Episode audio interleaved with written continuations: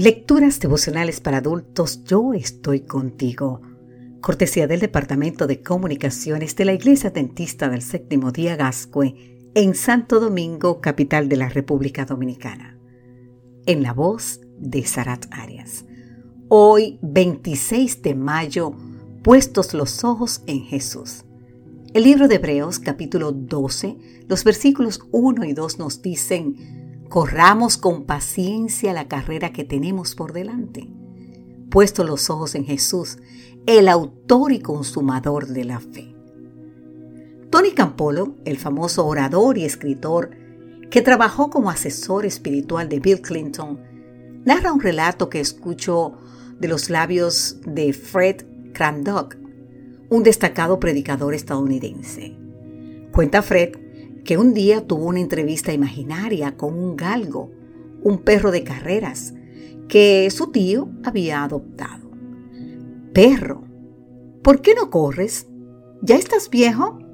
No, contestó el perro. Todavía me siento con fuerzas para correr muchas carreras. Ah, seguro que ya no corres porque sabes que no ganaría ninguna carrera. No, dijo el animal todavía puedo ganar porque soy más, veloz que la mayoría de los perros. De hecho, cuando me retiré era el más veloz de todos. Bueno, dijo Fred, quizá tu dueño no ganaba dinero en tus carreras. estás equivocado, dijo el perro. Él ganaba mucho dinero gracias a mí. Finalmente, Fred le preguntó, entonces, ¿por qué te retiraste? Y el perro le contestó, porque un día me di cuenta de que el conejo que perseguía no era de verdad. Querido amigo, querida amiga, ¿será que nosotros vamos corriendo tras los señuelos engañosos y fugaces que nos presenta el pecado?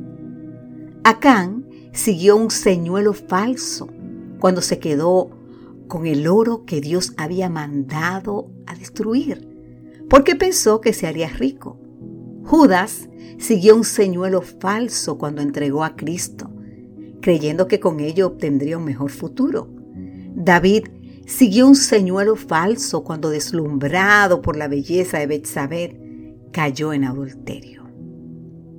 Nos equivocamos al dedicar nuestros mejores recursos y talentos a la búsqueda irracional de cosas que son pasajeras. El profeta nos pregunta, ¿Por qué gastan dinero en lo que no es pan y su salario en lo que no satisface?